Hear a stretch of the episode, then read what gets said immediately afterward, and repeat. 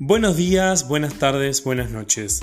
Les saludo desde acá, te saludo a vos que me estás escuchando, no importa dónde, no importa cuándo ni en qué momento del día. Y hoy les traigo este episodio al que vamos a llamar Repensando al currículum.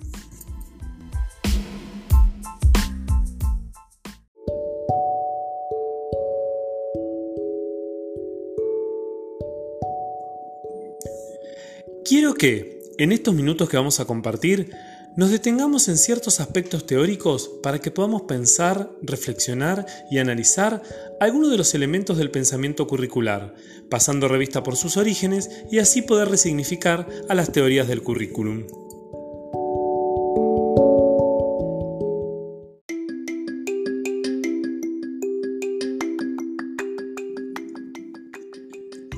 Pero primero lo primero, Vamos a aclarar que estamos hablando de currículum en términos pedagógicos. Entonces, hablar de currículum implica pensar en una construcción cultural que integre un conjunto de objetivos, contenidos y criterios pedagógicos y didácticos. El mismo es diseñado del Estado y es el que reglamenta los saberes que las escuelas deben transmitir.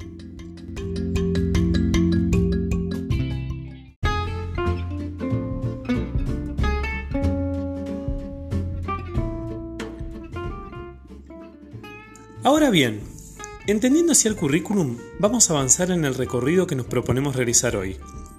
Partiremos pensando en sus orígenes y en su desarrollo, para luego reconsiderar el valor que adquieren en el contexto educativo las teorías del currículum.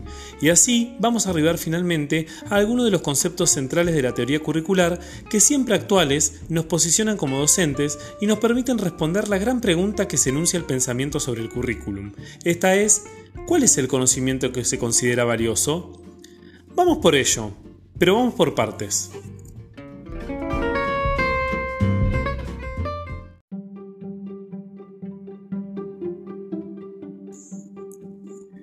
Pensar en los orígenes de algo nos remonta a su arista histórica. En este sentido, al hablar de pensamiento curricular, podemos pensar su evolución en tres grandes momentos.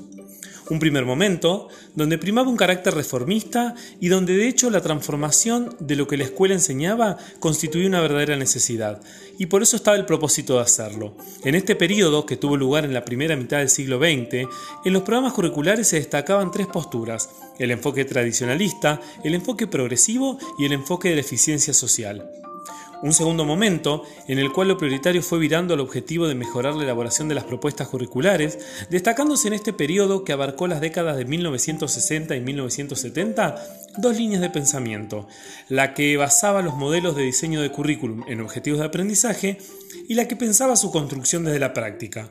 Y un tercer momento reconocido porque en él se dio el fenómeno llamado balcanización del campo de estudio curricular, periodo que ubicamos a partir de 1980, donde surge una perspectiva posmoderna y un nuevo paradigma en el pensamiento curricular, con una impronta más ecléctica, abierta y plural.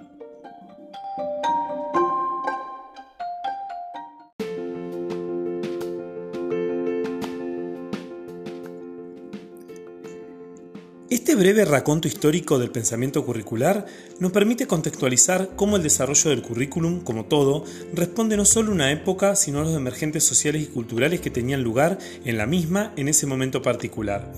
Así, podemos pensar que en nuestro país el retorno a la democracia en 1983 constituyó un verdadero hito en lo educativo en la medida en que empezó a gestarse una necesidad de reestructuración de la educación, lo que habría resultado impensado llevar adelante durante la dictadura militar.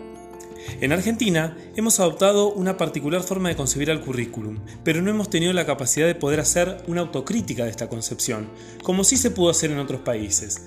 Sin embargo, esto no invisibiliza que el problema central de la teoría del currículum estará dado, por un lado, por las relaciones entre teoría y práctica, pero también por las relaciones entre educación y sociedad. Entonces, si dijimos que el currículum es una construcción cultural, no debemos perder de vista que sus significados van a depender de la manera en que se construya una tradición político-educativa.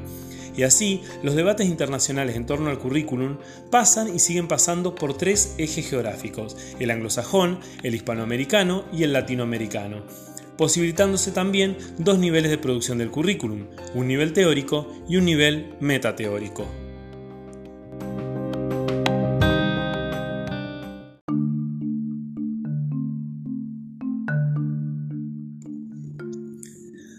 Ahora sí, dicho todo lo anterior, estamos en condiciones de responder a la pregunta que nos hicimos sobre el conocimiento valioso. ¿Recuerdan? Bueno, el pensamiento sobre el currículum va a responder precisamente a partir de las teorías del currículum, de las cuales podemos retomar cuatro conceptos centrales. El currículum como programa de contenidos a ser transmitidos, el currículum como conjunto de objetivos a ser alcanzados por los y las estudiantes y de experiencias necesarias para lograrlo, el currículum como proceso definido por la interacción entre docentes, estudiantes y conocimientos, y, por último, el currículum como praxis en un desarrollo del modelo de proceso.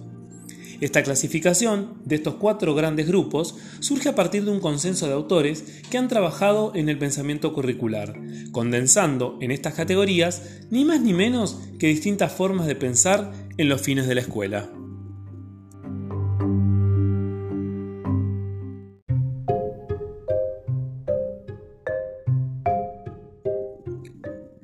Les invito a quedarse pensando en todo lo que fuimos comentando en este episodio, más allá del recorrido que tengamos en materia de pensamiento curricular, pues en definitiva, el currículum atraviesa nuestra formación como estudiantes, luego nuestra formación como docentes y ulteriormente los modos en los que vamos a formar a otros y a otras.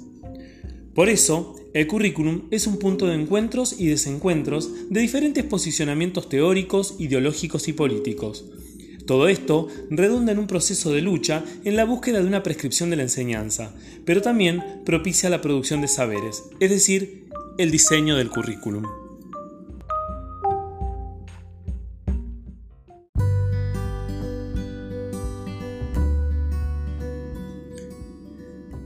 Bien, hasta acá llegamos hoy. Nos queda mucho por pensar. Solo agregar que el pensamiento curricular es una historia que se escribió, que se escribe todos los días y que se seguirá escribiendo.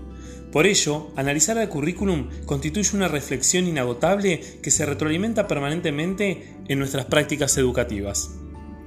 Será hasta el próximo episodio. A seguir cuidándose y cuidándonos mucho.